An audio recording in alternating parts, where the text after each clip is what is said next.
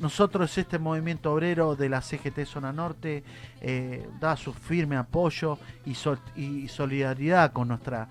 compañera Cristina, eh, nuestra mujer de fierro. Vamos, Cristina Fuerza. Y con nosotros, bueno, ya tenemos el llamado, con nosotros un compañero, un amigo, un funcionario que está a la altura de la circunstancia, el compañero director provincial del Ministerio de Trabajo, delegaciones del Ministerio de Trabajo de la provincia de Buenos Aires, el compañero y amigo Miguel Funes. ¿Cómo estás, Miguel? ¿Cómo me escuchás? Buenas noches a todos ustedes y a la audiencia de la voz de las y los trabajadores. Buenas noches, Miguel, para la voz del trabajador. Eh, gracias. Y bueno, como decía recién, realmente terrible laburazo estás haciendo. Te estás, estás quemando la vida, estás quemando todo por, por estar en, en el lugar que estás tan importante, pero trabajando eh, para los trabajadores, para el mundo, para, para el mundo eh, tan grande que es este mundo del trabajo. ¿Cómo, ¿Cómo viene la cosa? ¿Cómo lo estás viendo? ¿Cómo estás viendo, bueno, esta pandemia que nos está, nos está generando tantas, tantas dificultades? Bueno, primero, y de manera sucinta ante esa pregunta, qué bueno que el pueblo argentino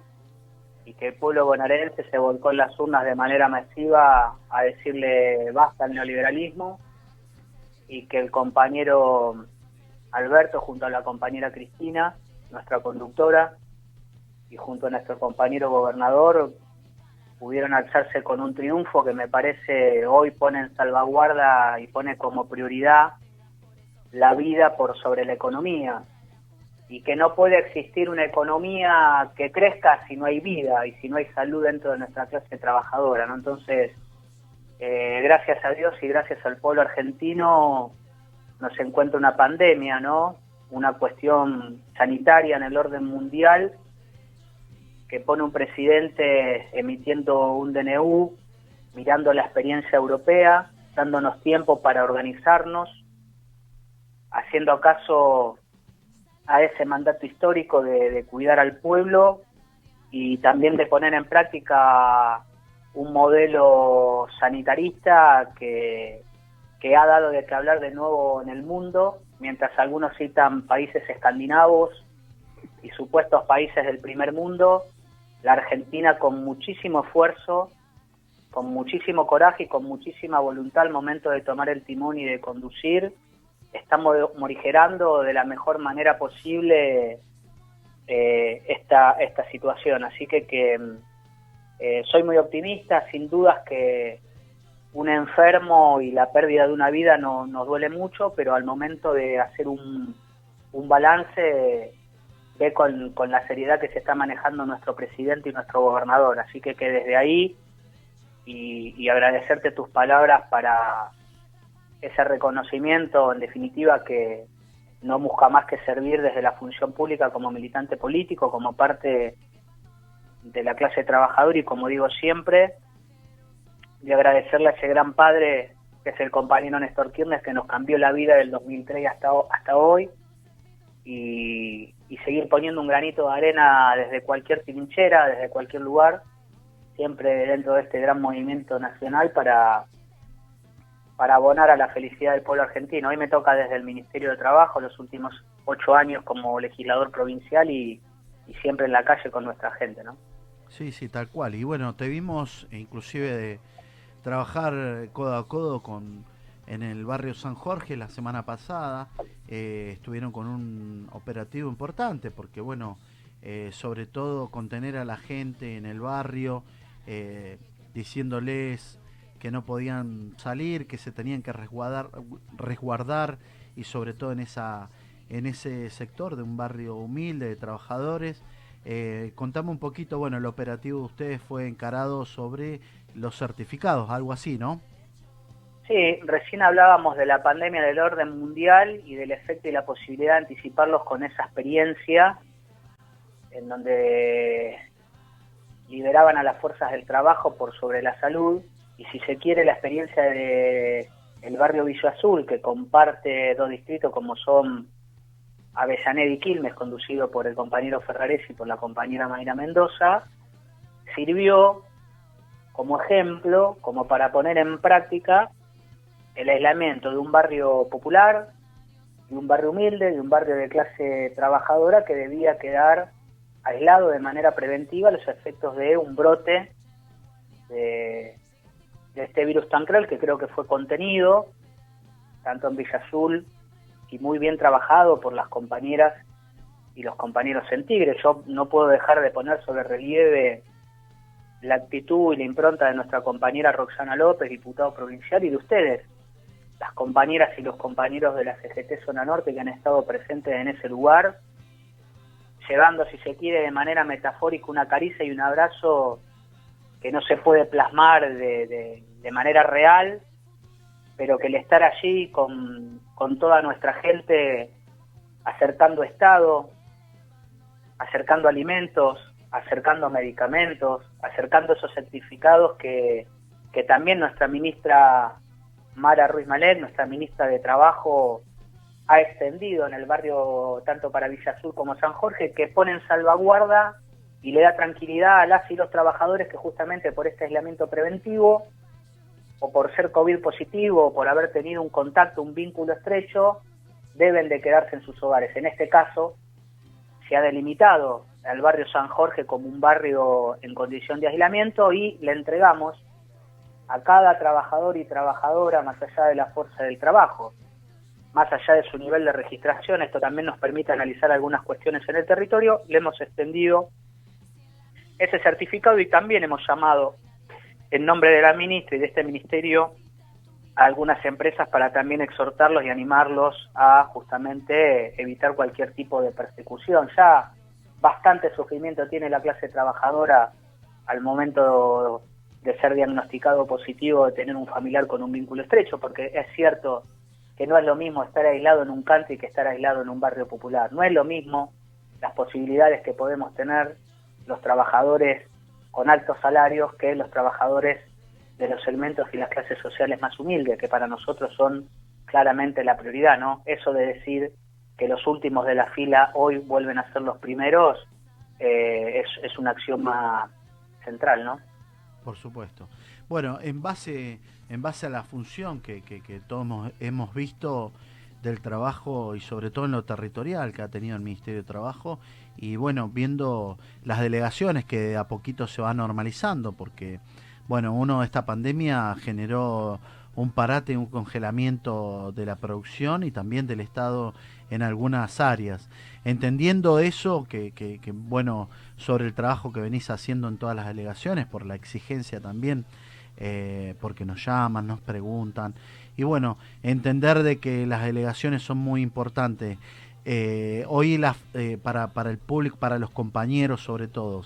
las delegaciones están funcionando a modo de info, están funcionando en 100%, ¿cómo están trabajando? Bueno, primero un, un repaso muy sencillito y justamente nuestra ministra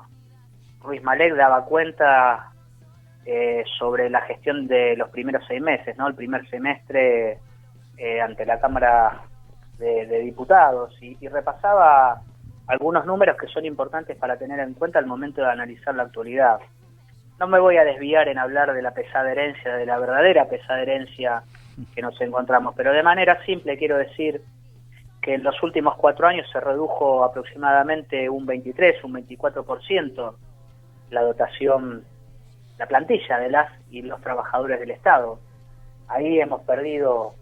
importantes cuadros de carrera del Ministerio, ya sea en el ámbito de la conciliación, en el ámbito de la tarea inspectiva, hombres y mujeres que por persecuciones implacables y desgastes eh, eh, diarios en los últimos cuatro años maltratos sufrieron verdaderas coacciones a los que yo no puedo definir como parte del movimiento obrero en este ministerio como em, eh, retiro a sus jubilaciones eh, anticipados. Em, son hombres y mujeres que han sufrido muchísima presión. Este ministerio tiene un ADN hermoso. Yo, la verdad que junto a la ministra, junto al subsecretario, el compañero Macías, la verdad que y todo el equipo, ¿no? Recién lo nombrabas el compañero Sebastián, uno de nuestros coordinadores en, en la zona 3 de las nueve regiones. Uno está enamorado de este ministerio y mucho este amor te lo transmiten los compañeros y los compañeros que, que, han sorteado esos retiros voluntarios que, decía recién, que se han, han permanecido erguidos ante la palabra de un ministro Villegas que decía viva voz en la sede central del ministerio que esta dejaba de ser la casa de los trabajadores. Bueno, hoy todo lo, es todo lo opuesto. La ministra nos ha instruido y nosotros desde el primer día hemos salido a la calle a animar a las y los compañeros de este ministerio, a hacerlos ser partes, explicarle que si vuelve a ser la casa de los trabajadores no solamente vamos a mirar del mostrador para afuera, sino que es con ellos, con ellas, del mostrador hacia adentro, que queremos reactivar las 46 delegaciones y las más de 40 subdelegaciones y oficinas de atención en todo el ministerio, que queremos volver a reabrir esas 20 aproximadas que fueron cerradas en la época de Cambiemos, en algunos casos con persecuciones brutales, como lo hicieron al compañero intendente, el compañero Barrera en Villa Gesell, que sosteniendo con, con su propio horario, con su propio esfuerzo y con su propia plantilla municipal una repartición pública provincial, se la cerraron lo mismo, a los efectos de decir que la provincia ahorraba un dinero cuando le quitaba una repartición central. Nosotros asumimos con este contexto, como señalaba recién, y nos encontramos con algo peor. Un virus, una situación de gravedad inusitada, generó mucho miedo, que genera mucho respeto y cuidado hoy. Pero este ministerio nunca cerró de manera total. Comenzamos en un ministerio que tenía andamiajes oxidados a tratar de utilizar la tecnología. Recibimos todas las denuncias de manera digital, en PDF, en PDF, y en este último tiempo se han nombrado a casi todos los nuevos y nuevas delegadas y nuevos y nuevas coordinadoras, coordinaciones, y, este ministerio vuelve a reactivarse. Yo no me animo a darte un número exacto, pero quizá me animo a decirte que en los últimos seis meses la dirección de negociación colectiva ha tomado una cantidad importante de conflictos en cabeza de nuestra directora provincial, la compañera Natalia Villalba, quizá como los últimos años no se hizo, porque la diferencia entre el ámbito de la nación y de la provincia para la época Macri-Vidal es que a Vidal se la protegía como la posible sucesora en el caso de que falle el plan M. Y aquí no se le bajó el rango a ningún ministerio, pero de alguna manera se lo cerró, se los vació. Y este ministerio permanecía con sus puertas cerradas, con la tarea inspectiva totalmente frenada. Bueno, miren una diferencia central eh, desde que asumió esta ministra de Trabajo al día de la fecha. El área y la tarea inspectiva no está más como una dirección, sino que es una subsecretaría a la que se, se la busca, digamos, eh, jerarquizar y articular de, de, una manera que, que, digamos, nada tiene que ver con el periodo anterior. No se realizaba ningún tipo de tarea inspectiva, particularmente a los efectos de ser un año electoral, meramente especulativo eh, y de un maquillaje. La realidad que el ministerio estaba absolutamente paralizado, en donde obviamente había eh, problemas administrativos, había problemas con, con, expedientes y, con las cuestiones que hacía las aperturas de los, de los sumarios, cualquier área que, analicemos sufría situaciones de, de, regularidades administrativas y, y, de un vaciamiento, por eso ustedes escucharán a la ministra decir justamente en recuperar o volver a recuperar el rol de este ministerio, ¿no? Fomentar eh, la negociación colectiva, agilizar los trámites, como decía recién, eh, ir de a poco utilizando eh, la tecnología. Nos obligó, obviamente, este sistema a adaptarnos a audiencias de tipo virtual, por Zoom, que no por eso han dejado de ser efectivas, hemos arreglado o, o podido concretar entre las partes importantes acuerdos, no solamente de cuerpo presente con un protocolo que pone en salvaguarda la salud con no más de dos personas por parte, sino en una gran cantidad de audiencias en el, en el, formato de lo que se conoce como, como teleconferencia. Y cabe destacar que la resolución 114, ni bien comenzada esta pandemia, pone la ministra sobre relieve como una actividad, la de este ministerio ininterrumpible, por lo cual la conciliación, la, la negociación colectiva, y la tarea inspectiva son importantes. Nuestras subdelegaciones, nuestras delegaciones son consideradas por la ministra, y me hago eco de sus palabras, como mini ministerios. Esos mini ministerios deben volver a, tomar impulso y a volver a, cobijar a los trabajadores que habían sido expulsados por eso, algunas nuevas estrategias y algunas nuevas iniciativas como la de poner sobre relieve la situación de las trabajadoras de casa particulares y por eso la ministra se reunió recientemente y poder articular en todas estas reparticiones, que son más de 80, con las compañeras determinadas políticas, trabajar para las y las mujeres trabajadoras, para el segmento más joven, la clase trabajadora más joven, con los compañeros eh, del SECLAS, que por marco normativo provincial eh, deben estar incluidos dentro del Estado y o dentro eh, del sector privado también con, con, con, algún porcentaje, una parte para, para cubrir la plantilla para, para este sector de la población. Por eso esta, esta inmensa expectativa de poder dar respuesta. La verdad que en estos últimos seis meses he visto a pares del movimiento obrero reconocer a distintas áreas del ministerio y a compañeras y compañeros que tanto desde la conciliación como de cuerpo presente en el territorio, ya sea articulando las cuestiones del conflicto como de la tarea inspectiva, están muy conformes con, con este ministerio conducido por, por la compañera Ruiz Malet. ¿no? Mira, yo te quería preguntar, ya que paso, porque me estás hablando que la mm, dirección de inspecciones, que era en su momento, pasó a rango de subsecretaría. Eh, es así, ¿no? Sí, es, es así como lo decíamos recién. Hoy el subsecretario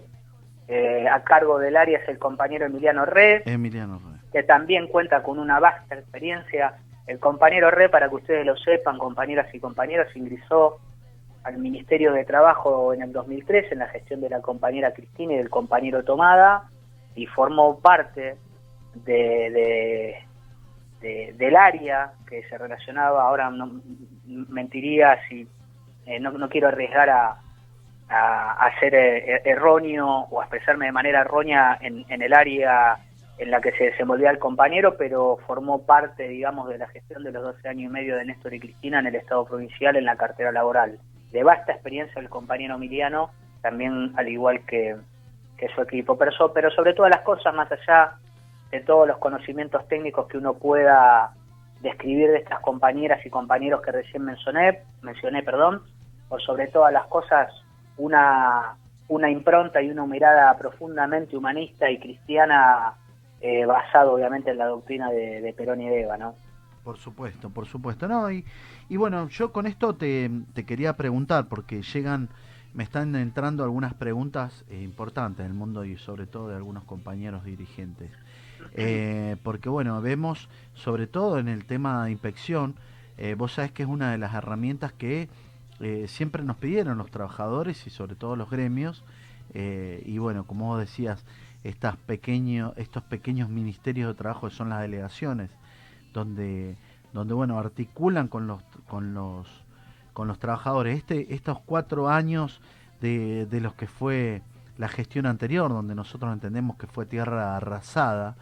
donde no solamente no había inspección, sino que, que fueron puestos y, y, la balanza no fue, no fue proporcionada. Quiero decirte que,